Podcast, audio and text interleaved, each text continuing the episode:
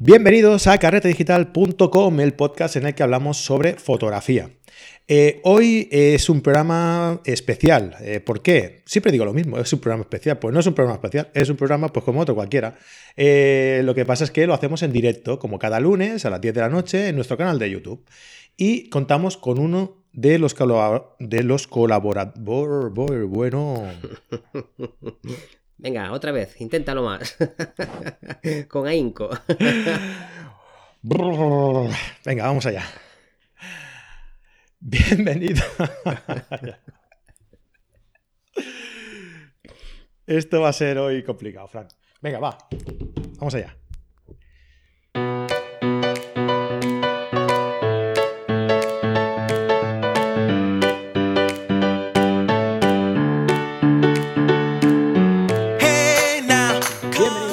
digital.com, el podcast en el que hablamos sobre fotografía. Eh, como cada lunes estamos en directo con uno de nuestros colaboradores y hoy es el turno de nuestro colaborador favorito, que ya te, ya te he bautizado así, Fran. Fran Nieto, ¿qué tal? ¿Cómo estás? Muy buenas, ¿qué tal estás, Fran? Y muy buenas a todos los que nos están escuchando también allá donde se encuentren allá donde se encuentren. Sí, ya sí aquí, a saber, a saber, a saber qué están haciendo y dónde. bueno, supongo que te refieras a la gente que está aquí en directo con nosotros o a los que luego nos escuchen en, en el audio o nos vean en nuestro canal de YouTube, que ya sabéis que estamos también en YouTube cada lunes a las 10 de la noche con un colaborador diferente hablando sobre una temática distinta cada, cada lunes, ¿vale? Así que, bueno, pues nada, hoy eh, estamos con, Fran. Eh, normalmente con Fran siempre hablamos pues, eh, sobre temas de composición, pero a raíz de un comentario que salió, ¿tú te acuerdas cuando fue, Fran? Fue hace unos cuantos programas, ¿verdad? Uy, yo hace mucho que no salgo por aquí, yo ya no me acuerdo ni de, ni de cómo me llamo prácticamente. Hace meses que no salgo en... Aunque sea tu no sé qué favorito, me tienes muy olvidado.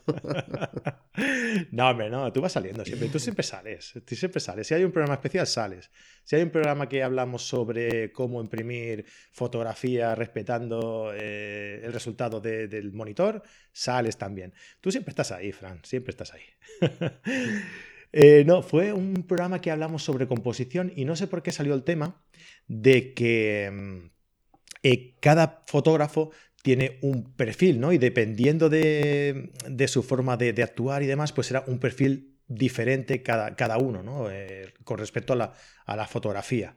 Y, y, a raíz de ahí, pues salió la idea y dijimos, oye, ¿qué te parece si hacemos un programa sobre, hablando sobre los perfiles fotográficos eh, de cada persona, ¿no? Que puede tener cada persona y con quién y con cuál se siente cada uno identificada, ¿no? Y, salió esta idea y yo creo que es una idea muy chula, que puede ser curioso, ¿no? El resultado y que cada uno pues puede representarse un poco, puede identificarse un poco pues con uno de los perfiles que vayamos explicando hoy, ¿no? Pues sí, en el último programa que hicimos hablábamos de perfiles de color y cómo gestionar para que la reproducción fuera lo más exacta posible a lo que vemos en el monitor. Y hoy nos toca hablar de perfiles de personas, que al final todo necesitamos una etiqueta. En el programa que le hablábamos de que solo podemos fotografiar aquello que somos, la actitud que tenemos ante la vida la reflejamos también en nuestra forma de fotografiar. Y hoy pues intentaremos profundizar un poquito más en esto, que en realidad tampoco está muy lejos de la, del mundo de la composición. Sí, pues me gusta, me gusta mucho la idea. Eh, antes de empezar el programa y antes de empezar ya a entrar en materia, eh, que empezaremos pronto, que si no luego nos dan aquí las datas, yo tengo que madrugar mañana, eh, vamos a, dar una pequeña noticia, ¿vale? sobre todo va a ser importante para los que estén escuchando el directo, ya que cuando salga el audio, pues ya se habrá estrenado y entonces, pues, hombre, tendrá el mismo interés, pero no será aquello de la, de la novedad, ¿no? Y resulta que aquí el amigo Fran eh, me ha dicho hoy que se va a animar a la aventura de otro nuevo libro. Eh, ¿Es así? Pues sí. y, para, vender, para vender el libro, pues eh, siempre, siempre haces esta, esta, este mismo método ¿no? para, para sacar el, libro, ¿no? que es el tema del, del micromecenazgo del, a través de Berkami, ¿verdad? Pues sí, algunos libros me los han pedido directamente, alguien me ha solicitado que hiciera alguna obra, he hecho las fotografías, a veces los textos también, pero los que son de cosecha propia, los que son libros técnicos, el de macrofotografía y el de composición, los he sacado adelante con un proyecto de, pues de mecenazgo como en la Edad Media. Alguien confía en el trabajo de una persona y le abona una cantidad para que pueda sacarla adelante. En esta ocasión, pues como en las anteriores, gracias a que he tenido una buena experiencia con ellos, pues cuento con la colaboración de unos compañeros tuyos de Barcelona, de Berkami. Sí, sí. A mí me gusta mucho este, esta, esta herramienta eh, porque además de permitirte financiar tu propio proyecto, ¿no? Sin, con un, bueno, sin intermediarios no, pero con el mínimo posible de, intermediarios, ¿no? Eh, te permite también tener, eh, hacer una valoración del interés que suscita tu, proyecto. Porque, claro, si tú lo lanzas a través del Berkami, recordemos que Berkami es una serie de em, de ayudas, ¿no? de, aportaciones de, diversos, eh, de diversas personas que entre uno y otro, pues al final llega a la financiación que necesitas para llevar a cabo eh, la publicación de, tu libro. ¿no? Si no llegas a, esa, a, ese importe, pues oye, pues no se cobra a nadie y tú sabes que a lo mejor no ha habido el interés suficiente o, o por lo que sea, no se ha podido llegar, pero no te metes en ninguna eh, en ninguna aventura allí sin saber si, vas a, poder, eh, a poder financiarlo finalmente o ¿no? O sea que es, una forma de, financiar que a mí me gusta bastante. ¿eh?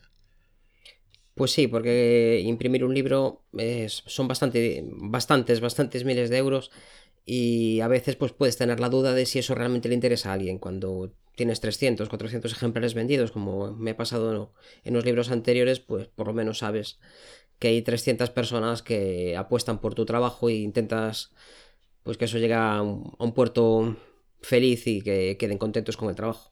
Por ahora pues no he tenido problemas con, con las financiaciones, siempre se han superado ampliamente. En esta ocasión me toca hablar de un tema ya bastante más visto que es Photoshop y bueno, a ver qué tal se comporta. Por lo de pronto, los que estén vendiendo este podcast podrán. Si les puedes poner el enlace por ahí que te he pasado hace tan solo media hora, esto no estaba programado. puedes, puedes ponerles el enlace y bueno, en un proyecto de mecenazgo hay una serie de, recompensas que le llaman, que pues, en mi caso pues va a ser un libro y también voy a hacer una serie de tutoriales que complementan el libro. Creo que a día de hoy es imprescindible que un libro de Photoshop tenga tutoriales que complementen y que amplíen y que justifiquen algunas decisiones que tomamos y es mucho más fácil en, en ocasiones pues hacerlo pues hablando y viéndolo que escribiéndolo. Sin embargo, para otras cosas es más fácil escribirlo porque lo puedes consultar en otro momento. Hay que sacar lo mejor de los dos mundos. Y bueno, algunas de las recompensas son especialmente un poquito más asequibles, tienen un pequeño descuento, pero son unidades limitadas hasta que se recaude la cantidad que necesito, 7.500 euros en esta ocasión. Y si vais el jueves, ah, os dejaré margen hasta hasta última hora de la tarde que le daré más publicidad para que lo puedan comprar el resto de las personas, pero si el jueves vais al enlace que tenéis disponible a partir de las 10 de la mañana, pues podréis coger uno de estos 100 ejemplares que están más bajitos de precio. Y con un regalo especial seguramente, si va, la cosa va bien. Claro que sí. Eh, dices que necesitas 7.500 euros para, para empezar, digamos, ¿no? Para para cubrir los primeros gastos, ¿no? Sí, yo estoy dispuesto a asumir un riesgo, el resto del dinero lo pongo yo, pero mm, claro, el presupuesto que tengo son unos 14, 15 mil euros, depende de dónde lo imprima, y me arriesgo con la mitad. Como un 2, 3, ¿te acuerdas? los que ya somos más, los que somos más, los que son más jóvenes ya no se acordarán, pero bueno, era un programa que había que había que arriesgarse con algunas cuestiones y a veces salía bien, a veces salía mal. Pues sí, sí, sí, sí. Bueno, mm, te puede tocar la. ¿Cómo era? ¿La Clotilde? ¿Era? No, era la, Ruperta. o la Ruperta. o el apartamento en Torrevieja. Una de sí, o el coche o el SEAT. Muy bien, hombre. Oye, pues ya sabes, muy recomendable como siempre eh, el libro de, Fran Nieto sobre el arte de. Eh, el arte del revelado revelado. No, el acta del revelado. Voy a hablar fundamentalmente del revelado y del procesado. Vale. De, voy, yo tengo un método de revelado personal que creo que funciona bien. Hasta ahora en todos los cursos que he impartido se ha puesto a prueba por muchos alumnos. Algunos me han llevado fotografías realmente complicadas y siempre se obtienen los resultados que deseaba el alumno sin, sin variar el método. Yo veo mucho en internet esto de que alguien sube un tutorial y va probando. Y le damos un poco más, le damos un poco menos, le damos un poco más, le damos un poco menos. Y a mí esto me parece. mm, Ensayo y error, pues está muy bien para algunas cosas, pero cuando tienes prisa y tienes ganas de que algo sea más o menos siempre igual, lo que necesitas saber para qué es cada tirador. Y en este libro creo que es el, el capítulo, el capítulo segundo. Hablo de, en profundidad del, del proceso interno de revelado. Y creo que es lo más amplio que se ha hecho hasta ahora. Igual hay algún libro en algún idioma por ahí que desconozco y que no lo he visto, pero bueno, yo libros de Photoshop he leído varios cientos y, y creo que con esta profundidad no se ha visto hasta ahora. Con, con esta justificación de por qué hago las cosas. En todos los demás libros se ha aportado esta, este rigor por un lado y por otro lado pues que sea asequible y que sea práctico. En esta ocasión me ha costado un poquito más porque hay mucho publicado sobre el tema y sacar algo realmente que, que- que- que diga, bueno, pues voy a hacer un libro, pero que no sea otro más, no sea una copia de alguno, algún libro americano. Y bueno, pues a ver si gusta y somos capaces de sacarlo adelante. Muy bien. Sí, sí, intentar, intentar ser original con un libro de Photoshop, es la verdad, es que es, una, es, es algo realmente complicado. Pero bueno, yo estoy seguro que lo vas a, que lo vas a conseguir. Mucha suerte, Fran. eh, que Pues es- muchas bueno, gracias. Lo iremos hablando, lo iremos comentando por aquí. Y Todos los días, todos los días, que compren, que compren, que compren, por Dios, que compren libros.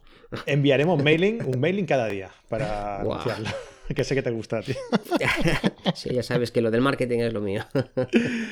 Bueno, pues oye, eh, ¿qué te parece si eh, empezamos ya con el, Pues con venga. el tema? ¿Vale? Eh, bueno, espera, antes que nada, que como, como ya sé que te gusta mucho el tema este del marketing, voy a hablar de los cursos que tenemos dentro de Carrete Digital, ¿te parece? Me parece perfecto. Vale, pues vamos allá. Además hay Tenemos- alguno mío y todo. No, de tuyo tenemos dos. Falta de uno, tenemos dos.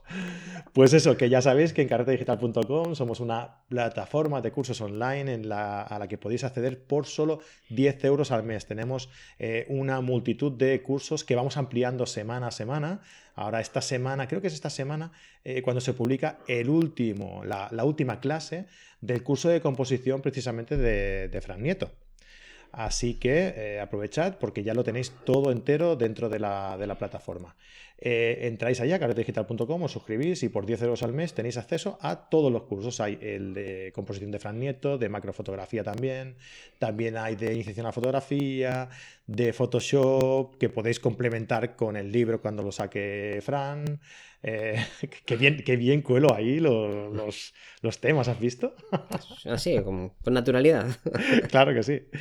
Pues nada, eso, que, que además es que están muy bien y son de, de mucha gente diversa, de muchos profesionales que, aportan este curso dentro de la plataforma eh, y de ahí su, su riqueza y, todo su, contenido que es, es bestial. Además, la semana que viene seguramente añadiremos otro nuevo curso que os va a encantar a los amantes de la noche y sobre todo del, light painting. Ya, hablaremos, que tenemos preparado también un podcast para anunciarlo y os va a encantar.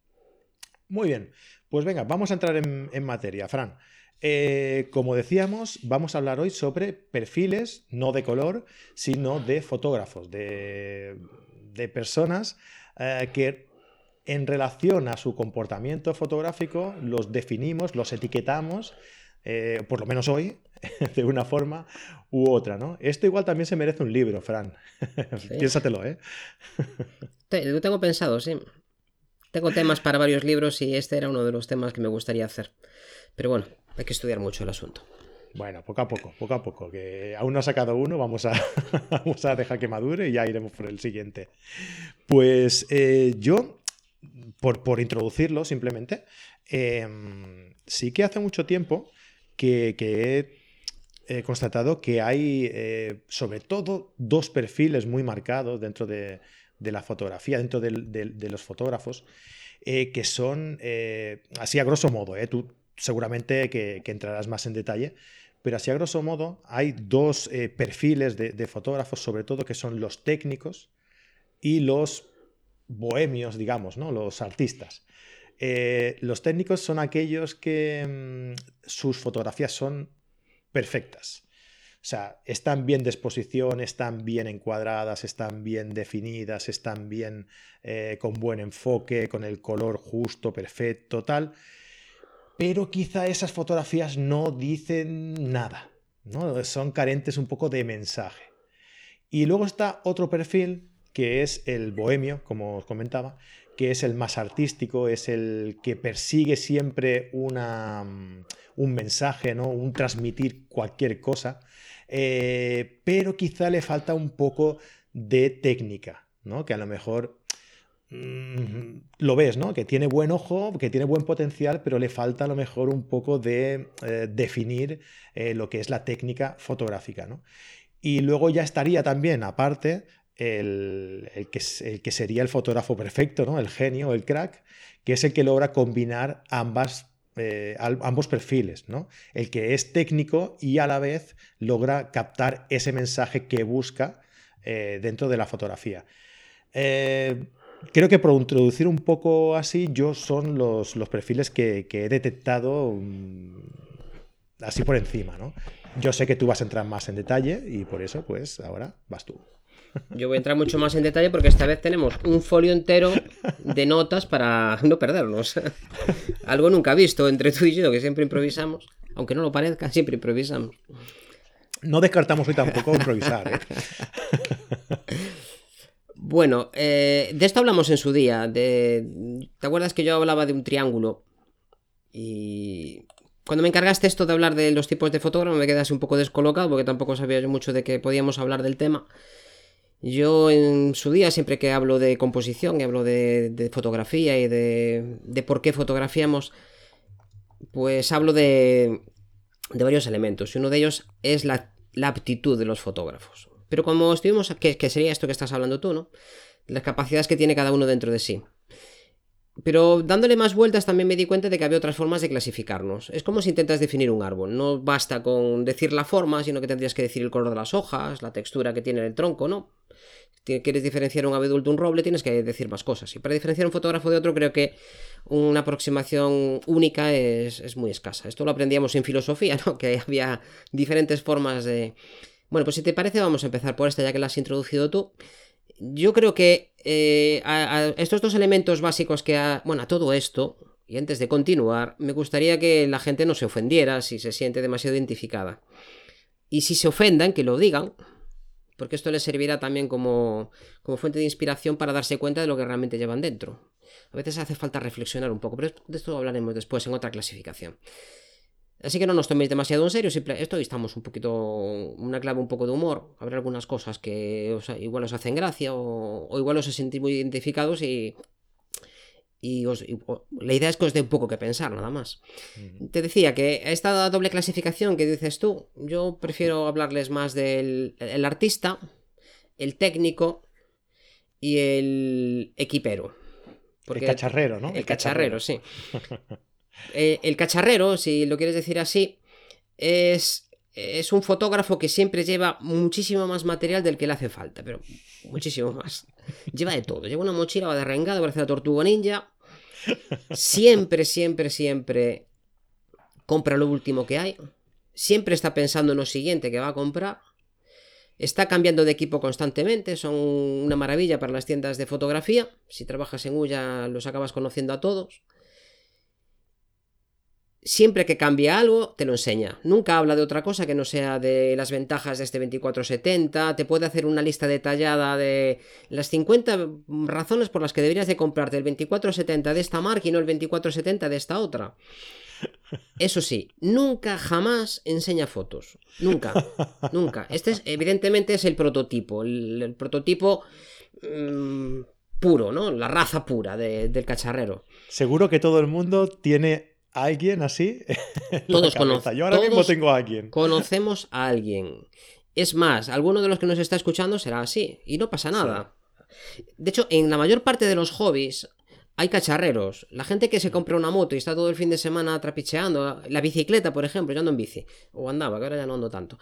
Y nos pasamos un buen rato cambiando la cadena, cambiando el aceite de la suspensión. Voy a, le voy a poner aquí un sillín, no sé cómo, y el, la tija de titanio, porque. Entonces estamos cacharreando todo el rato. Es algo inherente a cualquier hobby. Siempre es algo inherente a cualquier hobby no se me ocurre ningún hobby. Eh, un pintor, pues tiene sus ratos de me voy a comprar un pincel de no sé qué, de armiño, o un pincel con de esta forma para hacer el, el pelo de los animales. Voy a comprar una caja de pinturas que me valgan para retrato, que me valgan para marina, siempre estamos cacharreando porque necesitamos, en general en cualquier joven necesitamos un vehículo de transmisión de esta potencialidad que tenemos dentro. Con los cacharreros sobre todo tenemos que tener especial cuidado si requerimos sus servicios profesionales. Porque cuando. Imagínate que quieres contratar a un fotógrafo de boda que es cacharrero. Vas a entrar a su estudio y en vez de enseñarte sus fotos, te va a enseñar la cámara que tengo. Porque me he una cámara muy buena, me una cámara muy buena, y tengo un objetivo muy bueno, y tengo unos flashes muy grandes. Mm, cuidado si es profesional. Si tenéis que caer en sus manos, tened cuidados. El artista del que ya hablabas tú estaría en otro. Imagínate que es un triángulo, un triángulo equilátero tenemos a igual de distancia pues todos estos tres perfiles, el cacharrero, el artista y el técnico. El artista también lo conocemos todos. Hace fotos que solo las entiende él.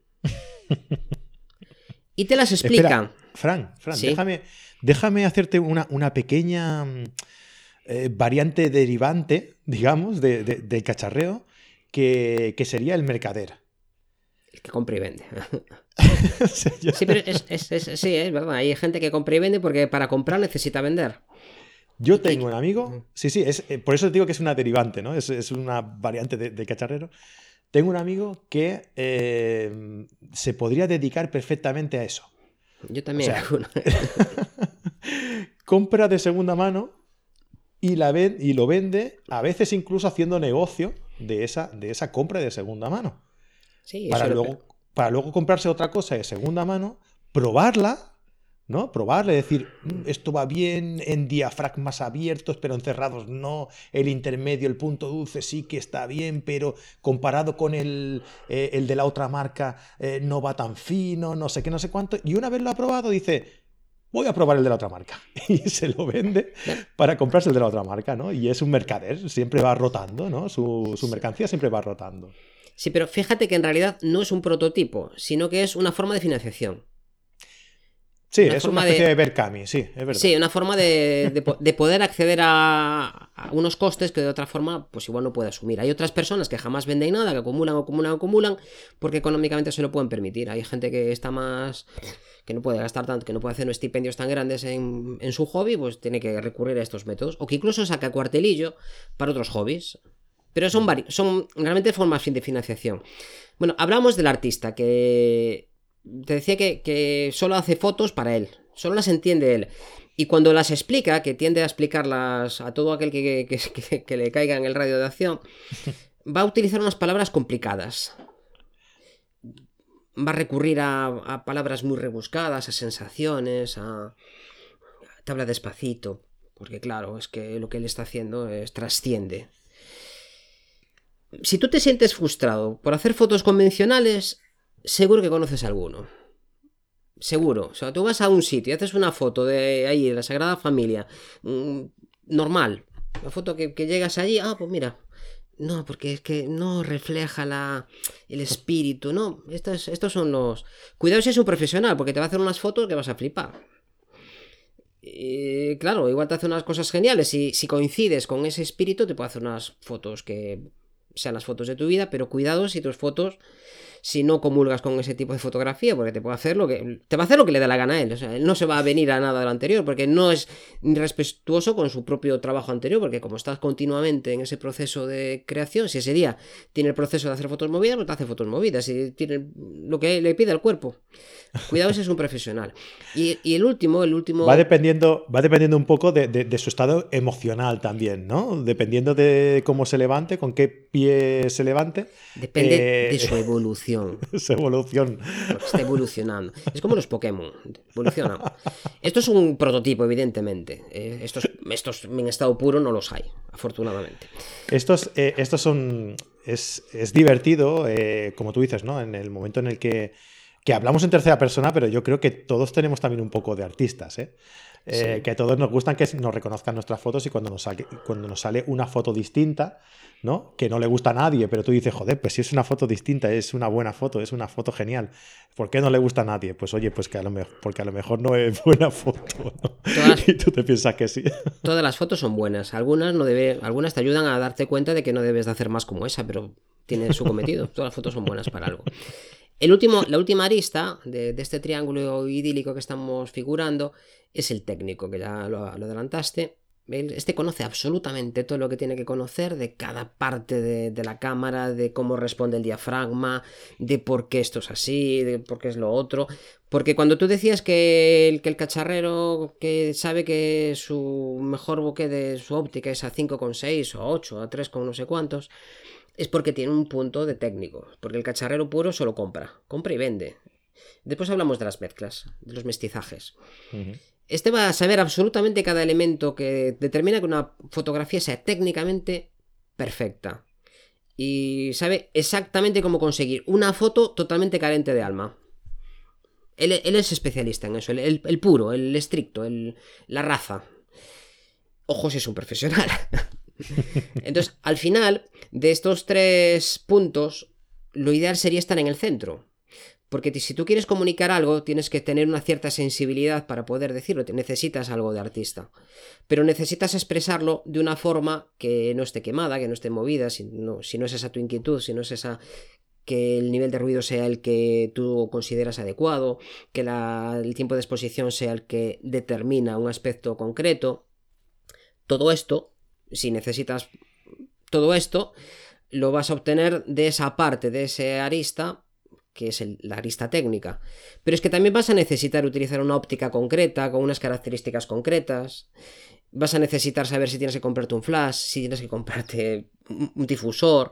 Y esto lo obtienes con la otra parte de la arista, con la otra parte del triángulo. Entonces, lo ideal sería estar ahí en el centro, en el centro exacto. Pero todos nosotros, cada uno que haga su, reflexión, estamos hacia, de hacia uno de los extremos. En mi caso concreto, y por poner un ejemplo así, para que nadie se sienta ofendido, ni mucho menos, yo oscilo hacia la parte más técnica. Es, es algo que estoy dejando, estoy dejándolo, estoy en ello. Antes tenía una parte más, más equipera, yo estudiaba mucho sobre los equipos y me importaba mucho lo que salía al mercado, compraba muchos trastos siempre los uso, no, no, compro por comprar, pero siempre había ciertas inquietudes, ciertas cosas que necesita, necesitaba, bueno, de aquella manera. Quería utilizar.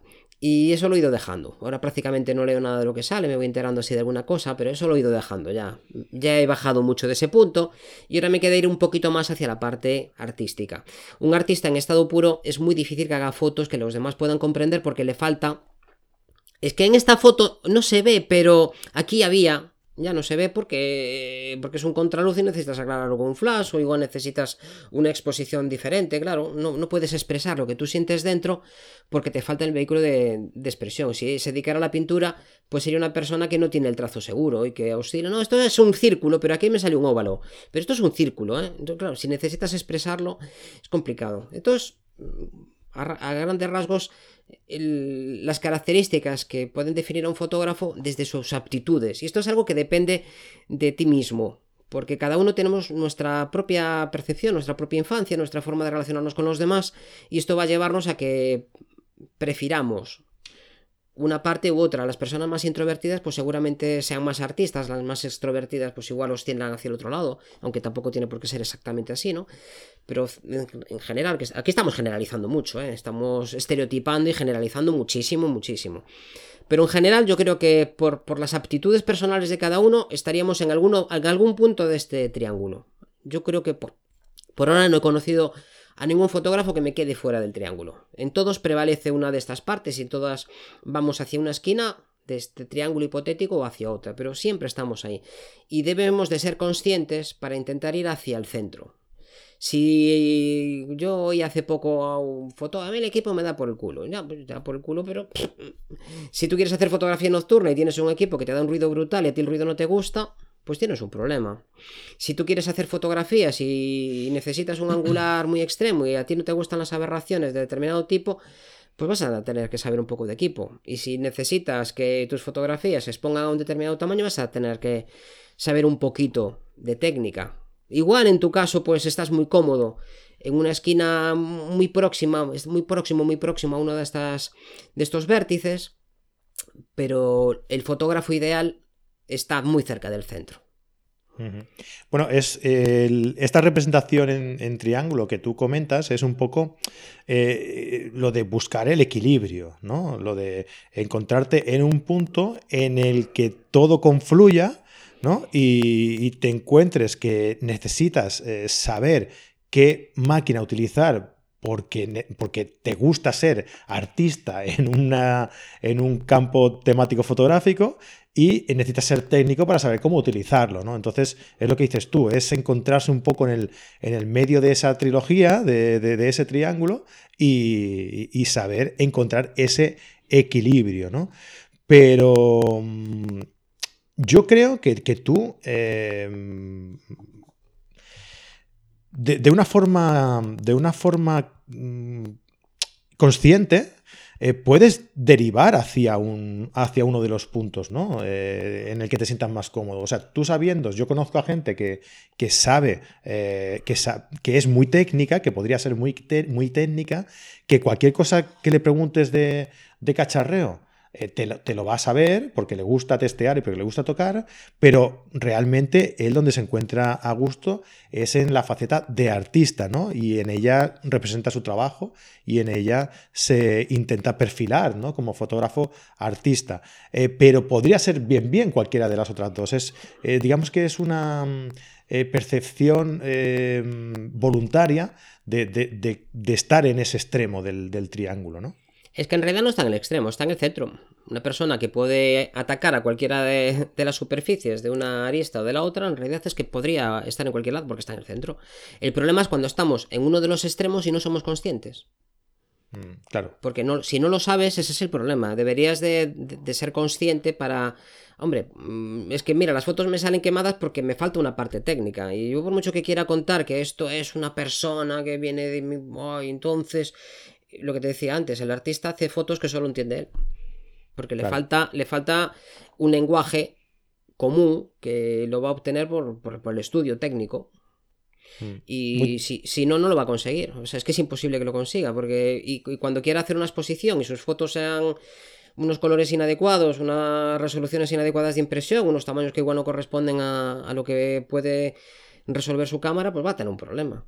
Y yo no digo que todo el mundo tenga que estar en el centro. Si estás contento en donde estás y eres consciente y a ti te encanta comprar cosas y venderlas y te da exactamente igual lo que... Tú, no quieres hacer fotos, tú lo que quieres es comprar cosas. Esto es coleccionismo, no pasa nada. Pero si no pasa absolutamente nada, hay gente que colecciona pues chapas de cerveza, hay gente que... No pasa nada, pero es coleccionismo. Lo sabes, eres consciente y eres feliz. El problema es cuando no eres consciente de esto y te está limitando. Cuando tienes una limitación y, ves que a ti te gustaría estar haciendo otras cosas pero no te salen, ubicarte en este triángulo te permite mm, intentar ir hacia, hacia el centro. O, quedarte un poquito menos, o, desplazarte un poquito hacia otro punto. Como te decía, yo antes estaba muy en, en arista superior, en el cacharreo, hace muchos años ya de esto. Pensé que, muchos, muchos años. Yo era joven incluso. Y sí. E inconsciente, era joven e inconsciente. Sí, cuando tenemos pocos recursos económicos te parece que yo empecé a hacer fotografías con 14 años. Y entonces pues la paga y la capacidad que tenían mis padres pues para pagarme tonterías con, con lo caro que era la fotografía de aquella pues no, no, no podía ser. Y entonces yo creía siempre que una cámara mejor. Recuerdo la primera Nikon F5 que vi en mi vida, que era un camarón de un... que aquello era un... no sé yo recuerdo que mis primeros sueldos allá por el, por el año 85 eran 79.000 pesetitas de, las de entonces. Y aquella cámara valía casi medio millón de pesetas. Hostia. Sí, era, era, era, mucho dinero, era muchísimo dinero. La primera que vi fue en el escaparate, en el mostrador de una tienda, y el señor que la llevaba le dijo a la dependienta, era una chica la que estaba atendiendo, que por favor que le cambiara el carrete. Y Dios le da pan a quien no tiene dientes. Entonces yo juego con todo eso, hacía yo fotos, no, me habría hecho la misma mierda de fotos que con lo que tenía. Y el señor estaba haciendo las fotos que podía. Pero, pero él no era consciente, yo tenía otras inquietudes y cuando empecé a estudiar y empecé a formarme y creía que sabía muchísimo y empecé a ver obras de otros autores en exposiciones por ahí fuera, pues creía que sabía mucho y me di cuenta de que, de que no estaba en, el, en esa arista que yo pensaba, sino que estaba muy, muy, muy lejos, muy lejos, muy lejos. Entonces, ubicarte te permite progresar, que es de lo que se trata esto, creo, ¿no? Ser consciente Y una vez que eres consciente, pues si tú estás cómodo ahí, perfecto, ¿eh? disfrútalo. Disfrútalo y incluso haz propaganda de ello y monta un partido de fotógrafos cacharreros, no pasa nada. Absolutamente nada, no estoy en contra de ello. Solo digo que si no estás cómodo ahí, tus fotos pues no reflejan lo que tú deseas, pues posiblemente es porque estés en una esquina inadecuada. ¿Y tú crees que, ese posicionamiento puede ser debido a, que una persona eh, naturalmente ya es más derivante de ese, de, ese aspecto, ¿no? De, esa, de esa? O sea, que, por mucho que quiera no va a poder ser más técnico. Eh, se sitúa en, esa posición de artista porque Mm, por mucho que quiera, no le gusta y no le atrae el, cacharreo. O sea, simplemente necesita saber eh, lo mínimo, lo mínimo necesario para, tener la, máquina que le hace falta y, saber cómo va para poder hacer sus fotografías, pero sin, sin, adentrarse mucho en todo el mundo técnico o en todo el mundo del, cacharreo, que por otra parte puedes acabar medio loco si te, si te metes a, intentar conocerlo todo y y aprenderlo todo. Eh, pero mm, yo creo que puede ser también un poco mm, de, forma natural, ¿no? Evolución natural, que tú te derives, que tú te decantes por un lado por otro, eh, incluso de descarte, ¿no? De decir, si es que yo no, no, me gusta esto, yo soy así porque, porque directamente ya me caigo hacia ese lado, ¿no? A ver, aquí hay un componente biológico importante. Yo creo que la gente, el punto de partida sí que está muy condicionado por tu forma de ser, por tu forma de entender el mundo y por tu forma de relacionarte con el arte, con la necesidad que tienes de expresarte. De hecho, hay mucha gente que acaba en la fotografía porque está buscando una forma de expresión. Hay muchos que empezaron con la pintura, acaban con la fotografía, y otros que tocan música y son fotógrafos también. Es una forma de expresión, como otra cualquiera. Es una forma de expresión bastante sencilla porque no requiere de grandes conocimientos. Tú si quieres expresarte como músico necesitas aprender a tocar la guitarra, ¿verdad? A nadie se le ocurriría que yo me compro una batería y doy un concierto. No, es que a mí me gusta, yo soy muy artista y esto no, necesitas saber lo que es un compás, necesitas saber lo que es una, una séptima aumentada, una quinta disminuida, necesitas una serie de conceptos para poder hacer música. En fotografía parece que esto no, no hace falta. Yo soy artista y te, te cuento porque tú no te das cuenta de lo que te estoy contando. Y, sería absurdo que yo fuera a una tienda de música aquí a las que tenemos por aquí, me comprara pues todos los instrumentos de una orquesta y me grabara un disco, ¿verdad?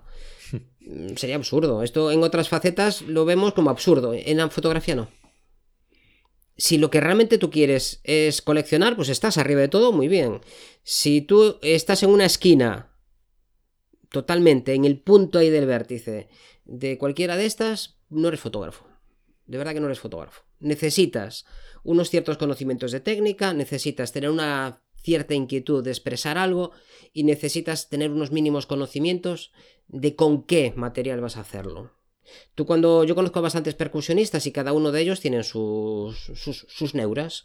Es que esta baqueta es diferente y yo aquí es que es, que no es lo mismo. El triángulo de no es igual el triángulo de no sé qué que el triángulo de esta otra marca. Y una armónica no es lo mismo que la otra. Y, y y las cuerdas de violonchelo de esta marca de Pirastro no son iguales que las... No, bueno, cada uno tiene sus neuras. En todos, todas las profesiones y en todos los hobbies, hasta un albañil tiene sus manías con, con el martillo con el que tira una pared.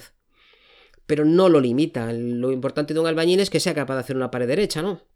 Y para eso necesita saber utilizar un nivel y necesita tener una serie de conocimientos. Si solo le gustara hacer casas y no supiera pues la cantidad de masa que lleva pues un recebo, pues mm, tú le dejarías que te hiciera tu casa. ¿Le dejarías a un fotógrafo que está en una de estas aristas que hiciera tus fotos de boda o que te hiciera un reportaje para una empresa? Es verdad, no, lo pensamos eso, lo damos como hecho, ¿no? Eh, si tienes una cámara, es que. Además, es que es, una de las frases de. No sé si tú lo has escuchado alguna vez o no, pero es una de las frases favoritas de, los familiares eh, que necesitan un fotógrafo para un evento. O sea, vente tú que tienes una cámara y haces fotos. Una cámara buena, una cámara buena. Perdón, una cámara buena. Tú que tienes una cámara buena, vente y haces las fotos de, la, de esto. De lo que sea, ¿no? Del festival, de la comunión, de... Yo me acordaré siempre de una, de una chica que me contrató para una comunión, eh, poscomunión. O sea, porque le hicieron eh, un hermano de la chica que tenía una cámara buena, le hizo el reportaje de la comunión en el día de, la ceremonia del hijo. Y, claro, yo hice el resto, ¿no? Cuando ella vio las fotos que le había hecho su hermana, que tenía esa cámara buena, y vio las de las compañeras, que las de los hijos de las compañeras que se la había hecho yo, que no es por nada, no es que fuera a lo mejor un trabajo muy, muy espectacular, pero mm, comparado, ¿no? La comparación a lo mejor, pues ya ves la diferencia, ¿no? Eh, y entonces me dijo que si le podía hacer un reportaje post, eh, comunión, ¿no? Reportaje a paño de desastre anterior. Algo así, algo así. Sí, porque tenía alguna foto y ya que estaba allí, eh, hacía la ceremonia con, con, otros chicos, ya que estaba allí, yo hice las fotos igual y por casualidad, ¿eh? Las hice, ya que estaba allí. Y, se, se, las ofrecí. Le dije, mira, pues he hecho estas, tengo estas pocas de tu hijo y tal. Y les, encantó, le encantó y le hice una, sesión posterior, ¿no? Eh, pues eso, ¿no? Que ya, ya, que tienes una cámara, pues venme y haces las fotos y pasan luego estas cosas, ¿no? Sí, yo tengo una impresora y una impresora buena, ¿eh? Y tengo un teclado que tiene un montón de letras. Tiene, yo creo que tiene todas las que tiene. Pero no se me ocurre decir que voy a escribir una novela y que, lo, y que va a presentarla al planeta claro, es que la herramienta no hace. Comprarte una maza no te hace albañil, y comprarte un arco no te hace arquero, y comprarte una escopeta no te hace. No vas a la Olimpiada porque tengas una pistola maravillosa. Pero la sociedad en general es muy cacharrera. La sociedad, no los fotógrafos, la sociedad en general nos obnubila, como a mí me obnubiló aquella F5 que te contaba. Leí hace un ratito en Facebook mientras estaba por ahí tonteando un poco, como hacemos todos en Facebook. Y había un cuadradito de estos con un texto y decía, bueno, más o menos, decía que, bueno, si no eres capaz de diferenciar un vino bueno de un vino malo, pues cómprate el barato, pero al día siguiente no te quejes de la resaca. Y es lo que le pasó a la gente que, que contrató a, ese familiar, porque no, no mediaba dinero, pero el contrato es un contrato de tú me haces unas fotos y yo te lo agradezco, ¿no? Que es algo que asumimos muchos en general. Siempre hay un momento en el que alguien te pide algo de esto y en general nos sentimos tan henchidos de nosotros mismos que aceptamos, con toda la inconsciencia que eso lleva, hasta que te das cuenta que hacer eventos sociales es muy complicado. Hmm. Es muy complicado. Yo un libro lo hago pues haciendo fotos durante, durante años. Y a un fotógrafo le exigimos que en 12 horas, como mucho, ¿verdad? Pues te haga 150 fotos maravillosas, originales, super llenas de emotividad.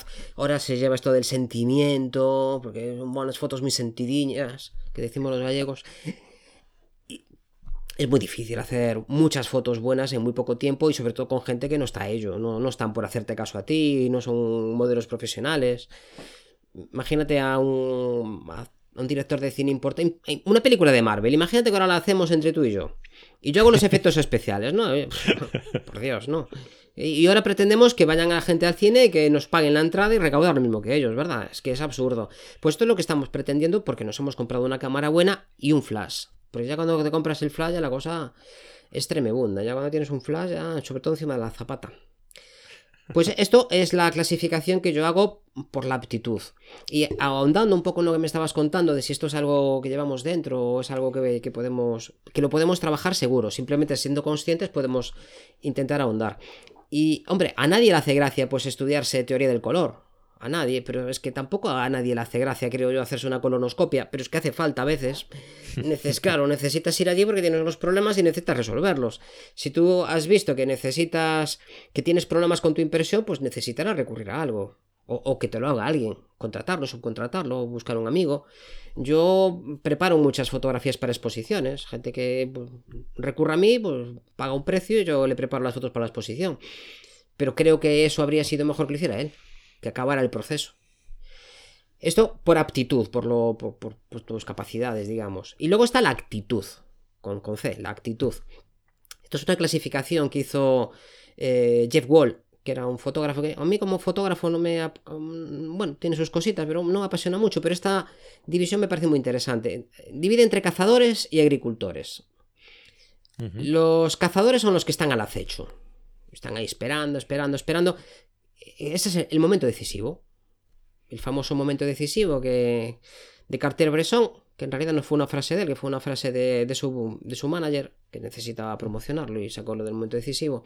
Y son fotógrafos que van de fuera adentro, que interiorizan lo que ven en el exterior, lo captan y lo fijan.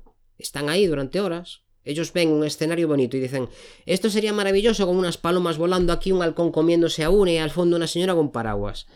Y allí están hasta que en sus cabalas mentales, pues algo de esto sucede. Ellos se lo imaginan y ahí está. Y, esperan a que, suceda. O van espontáneamente y algo sucede delante de ellos y con su cámara ya preparada en hiperfocal y con la exposición correcta, pues disparan de forma instintiva. Estos son cazadores, están ahí al acecho. Y los agricultores son todo lo contrario. Son de dentro a fuera. Tú tienes algo en tu interior, tienes una idea, tienes algo que quieres materializar. Yo quería hablar de, del amor, del odio, de la venganza, de, de lo bonito que son los terrenos grandes, de la importancia que tiene que el campo esté limpio. Tienes una idea y quieres transmitirle eso a los demás.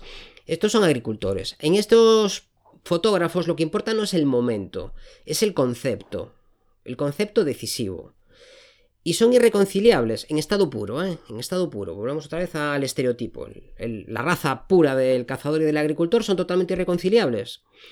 Nos pasó aquí con, pues cuando estaba la mesta en España, que los agricultores se quejaban de que las ovejas les comían el follaje, pero el rey necesitaba vender la lana para pagar las guerras en Flandes y le daba igual. Cada uno tiene sus preferencias, el rey tenía sus preferencias y los agricultores tenían otros. Nacemos con esto.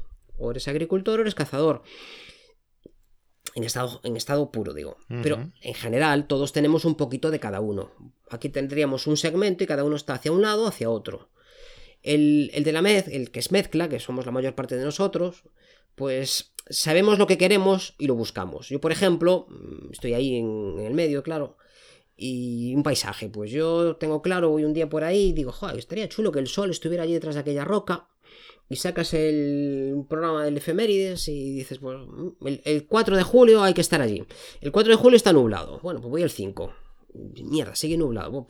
Para, el año lo tengo apuntado en agenda y voy allí ahí hay una mezcla entre la preparación y el concepto que tengo yo de que este paisaje estaría muy chulo con estas florecitas aquí, estas amapolas allá y la puesta de sol en el otro lado. Tú te has montado una historia interior y necesitas materializarla, necesitas que se, que se externalice y estás allí buscándola.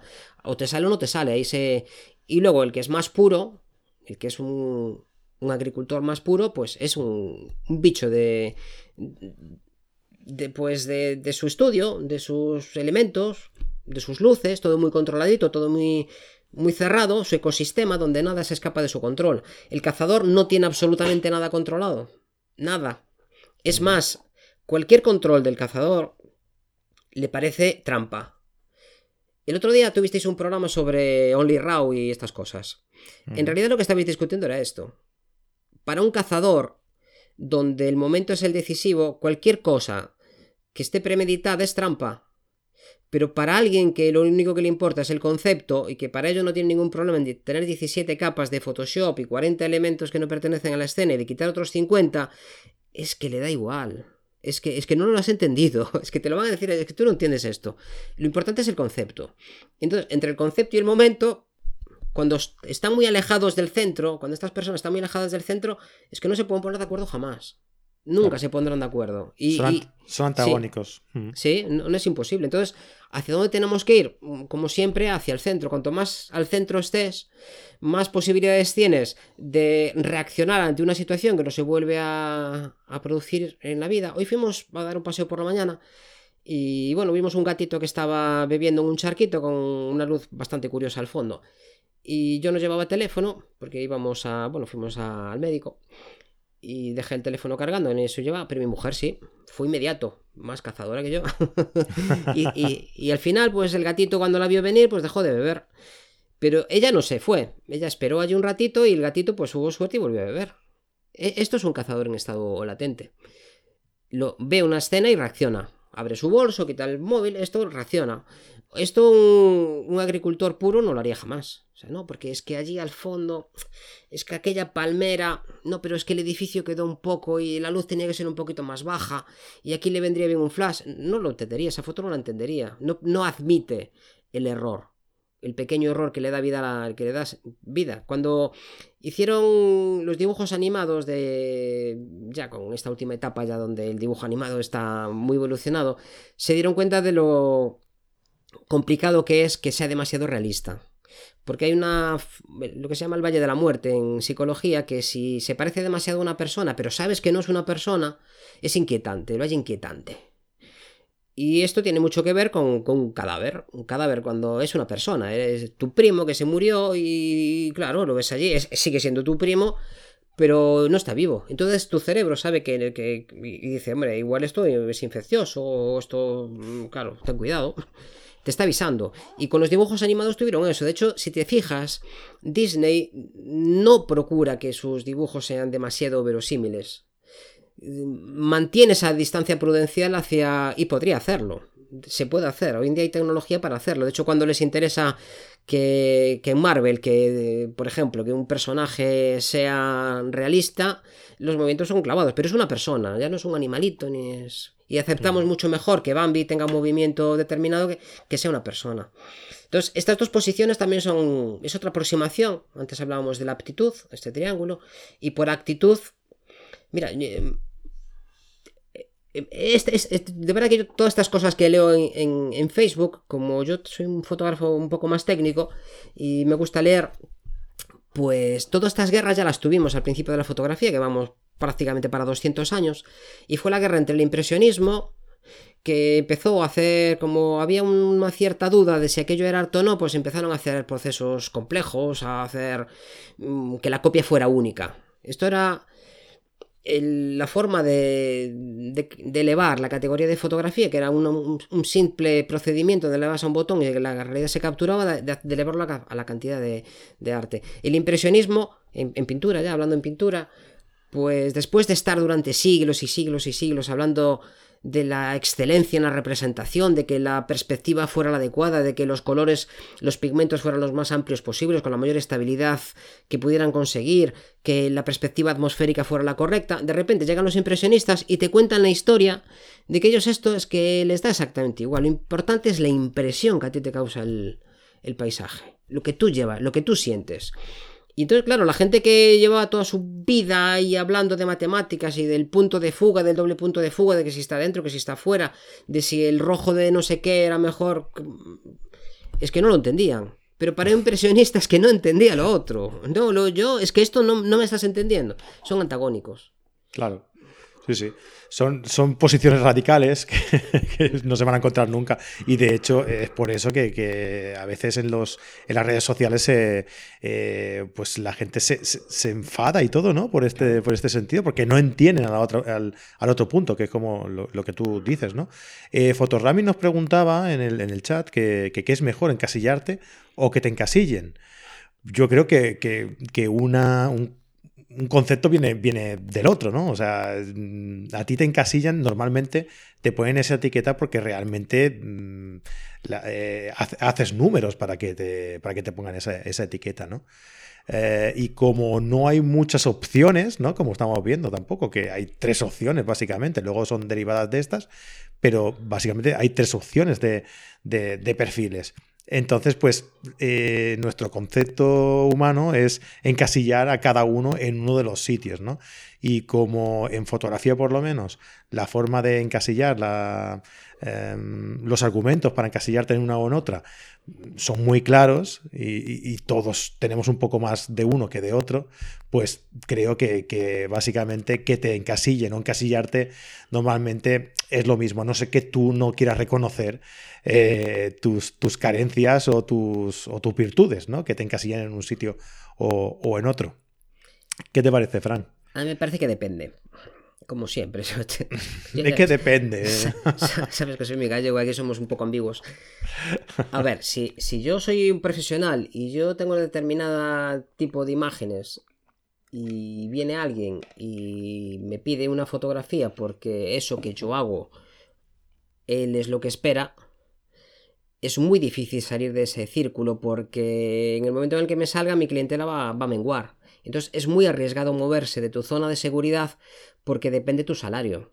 Si has estado nadando en un estanque donde hay determinados pececitos, eh, pues es muy complicado que alguien que no quiere esos pececitos vaya a tu pecera a buscarte.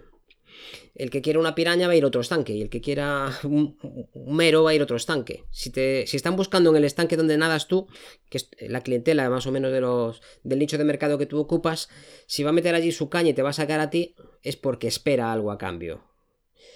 Por eso decía antes que el artista que es un poco imprevisible es difícil que logre sacar un, un mercado adelante, salvo que encuentre la clientela adecuada, que los hay. Hay gente que que es capaz de, hacer unas fotografías que son tan emotivas que la gente es capaz de perdonar esas carencias técnicas porque le da igual, le da igual, es que le da igual.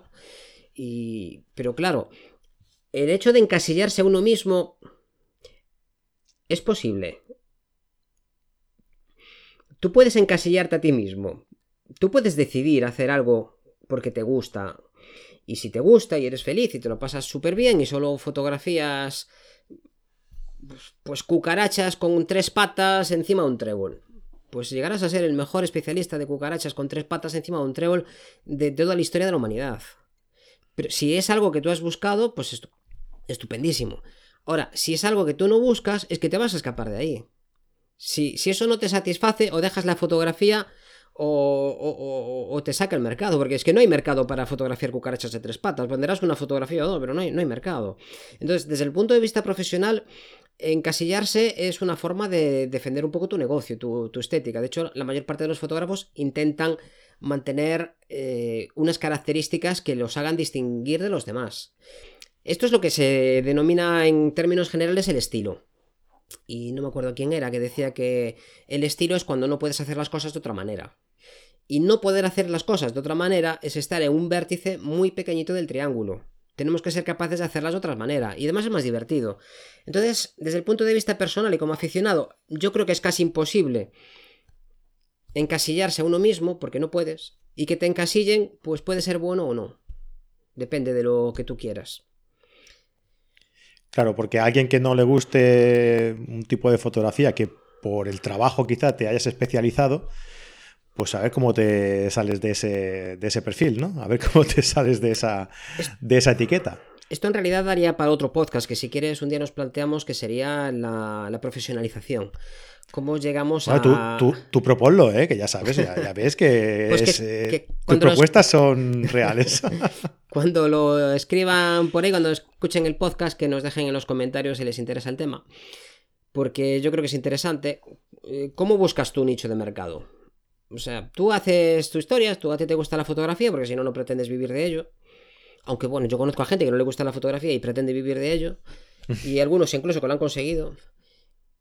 Pero en principio la, mayor parte de la gente que quiere profesionalizarse es porque lleva una temporada pues trabajando en una cosa, trabajando en la otra. Y deciden que, bueno, esto a mí me gusta y me gustaría vivir de esto. Pero, ¿cómo accedes? ¿Cuál es la política de precios? ¿Cómo, cómo cuantifico lo que tengo que cobrar? Porque el precio, ¿de qué depende? Depende. Eh, todas estas cuestiones que, creo que se nos plantean a todos. ¿A qué gastos tengo que enfrentarme? Todo esto es para, un podcast distinto. Pero, sí, sí, sí, sí. es, un tema ya. cuando tú pretendes obtener beneficios de la fotografía, beneficios no personales, sino beneficios económicos, y que con esos beneficios económicos pues, pueda tirar adelante tu familia, o, tú, pero tirar adelante, pues ya hay otros factores que hay que tener en cuenta, pero muchísimos factores a tener en cuenta y uno de ellos es la política de precios. Y ahí sí que en general necesitas atraer a un determinado número de clientes. Primero tienes que ser consciente de en qué cosas tú eres bueno y en qué cosas no eres tan bueno. Intentar... Mm, pues tienes dos opciones o subir un poquito el nivel de las cosas que eres malo para ser un fotógrafo generalista o especializarte en las cucarachas de tres patas. Y si encuentras mercado de cucarachas de tres patas, te vas a forrar, porque nadie más las hace. Y si intentas picar un poco de todo, tu política de precios tiene que ser distinta, porque el que solo tiene cucarachas, yo conozco amigos que solo se dedican a las arañas. Y solo venden arañas, claro, evidentemente solo pueden vender arañas, pero cuando se hace una guía de arañas, los contratan ellos. Cuando hacen un reportaje de arañas en una revista, los llaman a ellos. Entonces puede ser súper especialista en algo. Y esto nos pasa en la naturaleza. Hay depredadores mm, que solo comen, depredan sobre una especie concreta. El koala, al día que se le acaben los eucaliptos, tiene un problema, ¿no? Pero eucaliptos hay un montón de ellos. Claro. Por suerte para los koalas, sí. Y no pinchan, no te hacen daño, no. Entonces, si eres muy generalista, mm, puedes vivir mucho tiempo y vivir picando un poquito de casa, de cada, pero tu política de precios no puede ser muy alta porque lo hace mucha gente. Y algunos lo pueden hacer incluso un poco mejor que tú. Y si eres muy especialista, el día que tu presa desaparezca, también desapareces tú. Entonces, yo creo que encasillarse mm, depende. Depende de si te interesa o no. Sí. Bueno, mm, sí, es lo que dices te, tú. te voy a, eh, te voy a poner un ejemplo que me viene así a la mente. Hay un fotógrafo inglés, un, un fotógrafo, no, un pintor inglés, que es, es William Turner. No sé si, si lo conocéis, pero si no lo conocéis, buscáis en internet. Es, eh, si no recuerdo mal, Joseph Malor William Turner. Es de, de hace un par de siglos y era un especialista en paisajes. El tío estaba muy tronado, pero muy, muy tronado. Entonces a este le daba por las tormentas, por las luces de tormentas, las luces muy, muy brutales. Y este, pues convencía a los capitanes de los barcos y cuando todo el mundo estaba en puerto, atando firme el barco para que no se lo llevara, este contrataba gente y que lo sacaran a ver el. a, a ver cómo, cómo de negro estaba aquello. Y se llevaba ahí sus, su memoria y a la vuelta pues intentaba reproducirlo. Naufragaron varias veces. sí, naufragaron varias veces.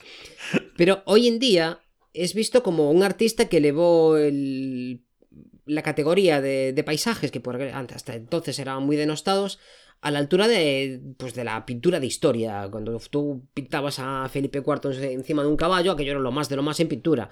Pues este hombre fue capaz de hacer lo mismo con el paisaje, en, su momento histórico. Eh, Yo creo que junto con Sorolla o Vermeer o, o Armando Reverón, pues pueden ser eh, los pintores de la luz, yo creo, desde mi punto de vista.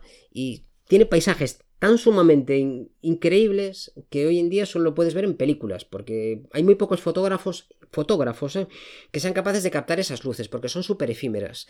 Y bueno, aparte él como era buen pintor, pues también utilizaba su propio Photoshop, porque la memoria tampoco es... Y después del miedo que habría pasado allí, de, las... de todo lo que pasó, pues él traía su recuerdo, pero claro, un barco en esas condiciones no puedes ir pintando al natural, con una tormenta brutal encima de ti, rayo por todos lados. Pues si tenéis ocasión, este hombre pues no vivió bien, no le fue muy bien porque no tenía su público. No, claro, en aquel momento él rompió, rompió todo lo que había que romper, sacó el paisaje adelante con unas características que no era el riachuelo con tres arbolitos al lado y un paisaje azul, no era una postalita de las que se llevaban en aquella época. Esto de los paisajes también da para otro podcast. Si quieres un día hablamos de cómo llegamos a, Espera, que voy a apuntando. la fotografía del paisaje de hoy. De por qué la originalidad, de, de- de la búsqueda de la originalidad cuando surgió, porque en, en Egipto, mm, 2500 años y la gente pintaba mm, de lado a, a- ¿Qué pasa? Que no sabían que la gente no era así. Eran capaces de hacer una mole de cuidado de, de piedras unas encima de otras y de hacer una escritura que todavía se puede interpretar y no eran capaces de pintar la gente de frente o un tres cuartos como hacían los griegos un poquito después. Hombre, no, simplemente no tenían clientes. Bueno, una excepción por ahí, pero nos estamos yendo del, del tema. Co- Como siempre, es que me sacas de... Y todo esto Yo hace el- media hora, hace media hora que estoy callado, escuchándote y diciendo, a ver cómo reencamina esto un poco A ver si es... a ver para si- volver otra vez al tema de los perfiles de fotógrafos. Estábamos hablando de, de la aptitud y de la actitud. Y ahora que me, que me sacas de, de mi contexto, con lo bien que estaba yo en Grecia, Qué morro tiene. hay, es, que, es que te vas, te vas, te, te vades. Yo no sé, es que te preguntan una cosa y ya te vas a, a las quimamas. Desde luego. Hay otra, Qué mala divi- persona. hay otra división que a mí me gusta mucho también de los fotógrafos, que también enlaza con lo que comentabas de si lo llevamos dentro o no, que es de... de... de John Sbar- Es- Swarzowski, una cosa así se escribía, no me acuerdo muy bien cómo era. Este era uno de los que preparaban las exposiciones de fotografía del Museo de Arte Moderno, del MoMA. Y lo que venía a decir este hombre es que hay dos tipos de fotógrafos, dos tipos de personas en general, dos tipos de artistas, porque no, no se refería solo a la pintura. Está el fotógrafo espejo y el fotógrafo ventana. El espejo es el que refleja todo lo que tiene delante, pero no lo juzga él. Lo capta, lo refleja, lo pinta o... La función de espejo refleja ese estado mental que tiene el fotógrafo en su interior. Es otra vez el, el- el- el agricultor. Enlazamos un poco las dos teorías. Pues esta sería la idea de Van Gogh. Van Gogh tampoco le fue bien, ¿no? Enlazando con la pregunta que nos hizo. Estaba encasillado Van Gogh. ¿Se autoencasilló? Bueno, mm, Van Gogh hizo lo que, un poco lo que pudo y tiene pinturas muy diferentes. Él estaba buscando expresar algo. ¿Se encasilló? No lo sé. Yo creo que así mismo no. ¿Lo encasillaron los demás? ¿Tú ves una obra de Van Gogh y sabes que es suya? Posiblemente. Aunque no, aunque no conozcas todas las obras, pues sabes. Si no es de Van Gogh, pues igual es de, de algún impresionista un poco, un poco anterior a él, pero bueno, sabes que es de esa época, ¿no? E, Este espejo refleja todo lo que el fotógrafo sienta ante una escena, eh, incluso sus opiniones personales. Es capaz de manifestar su actitud ante su idiosincrasia ante lo que está viendo. Es capaz de expresarlo. Se, se proyecta hacia el exterior. Yo tengo algo que contarte y busco. El agricultor busca las piezas, busca 40 capas, 50 no sé qué.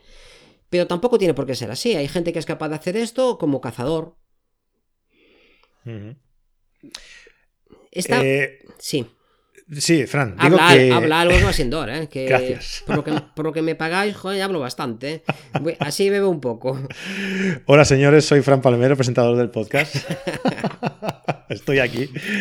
Fran, eh, ¿qué te parece si todo, todo esto eh, lo dejamos para un nuevo podcast? Pues llevamos una hora y cuarto. ya, mira que Por eso te lo digo. Pues venga, retomamos el espejo y ventana en otro podcast y seguimos la división porque todavía nos queda esta división y me gustaría hablar de los tipos de... de... Ah, que aún no habías acabado. No. Pensaba los- que le estábamos dando vueltas aquí al tema ahora. Hostia, madre mía. Tengo un folio entero, ¿eh? Cuidado. Y me gustaría hablar de, de los fotógrafos, pero mm, por lo que hacen. El fotógrafo aventurero, el fotógrafo mm, que se dedica a andar por ahí fusilando las cosas, el fotógrafo vago, el fotógrafo estrella. Esas cosas me gustaría hablaros también. y igual da para otro. Y por el Claro, tipo de fotos que- que... realizan también, si haces fotografía artística, publicitaria, si haces moda, cada uno tiene su... Le estuve dando vueltas, ¿eh? me encargaste el tema y saqué un folio. No, no, veo, veo que te has aplicado, ¿eh? Bien. Bueno, pues ya sabéis, eh, Fran Nieto tiene un folio y amenaza con utilizarlo. Para el próximo, para el próximo capítulo, Y un, Fran. boli- y un bolígrafo para ir tachando lo que voy, a, lo que voy escribiendo y lo voy tachando. Sí, porque ya lo has escrito, eso ya no sale de ahí. Fran, muchísimas gracias, hombre, por, por estar aquí una semana más y nos vemos. Venga, nos veremos, nos veremos pronto para hablar de tu libro, ¿te parece? Eh, bueno, yo vine aquí a hablar de mi libro precisamente ¿Ves? hoy eh, y, y- y claro. Bueno, lo que os dije, si queréis obtener una un pequeño descuento de mi próxima obra, podéis adquirirlo a partir del jueves en la dirección que supongo que le parecerá bien a- al señor Palmero poner en algún lado, no sé dónde, pero lo podéis poner. Y si no, entráis en Berkami con K, berkami.com, buscáis Frank Nieto y saldrá el último proyecto que tengo por ahí y ahí tenéis un montón de recompensas donde gastar vuestros dineritos que estamos de primeros. Mira que bien se me da el marketing, en el fondo no, no tiene nada esto. No tiene secreto para ti el, inci- marketing. Incitar al consumo, incitar al consumo nada más. Nada, que no, que no, hombre, que no, que es muy recomendable. Todo, todo lo que venga de tu, de tu parte es muy recomendable. Y, y si es un libro, pues como estáis viendo, no le faltan recursos y, y es todavía más interesante. Eh, Fran, lo dicho, muchísimas gracias y nos vemos en otro podcast. Pues gracias a todos por escucharnos y si habéis llegado hasta aquí, merecéis por lo menos una piruleta. Porque es paciencia, es paciencia. Que el señor Fran Nieto se encargará de enviar personalmente a todos los que habéis llegado hasta aquí. Así que dejadnos un comentario y si habéis llegado hasta aquí, eh, Fran Nieto os va a enviar una piruleta. Dejadnos vuestro, vuestra dirección en, en los comentarios y os llegará. Tan solo tenéis que decir qué sabor queréis. Solo envíos peninsulares. si no, esto. Hasta luego, Fran. Un abrazo a todos y a todas. Hasta otra si queréis repetir experiencias. Venga, y a todos los que habéis estado aquí en directo, muchísimas gracias por aguantar. Aguantar no, es, esto se, se- Seguramente que la gente habrá dicho, hostia, llevamos una hora y cuarto, seguro So- que llevamos una hora y cuarto, no puede ser. Soportar define mejor la situación en la que se No, encuentra. que no, que no. Muchísimas gracias por estar aquí con nosotros en directo. Y, y a todos los que nos escuchéis eh, después en el podcast, lo mismo. Muchísimas gracias y nos vemos la semana que viene en otro nuevo podcast. Hasta luego. Bye bye.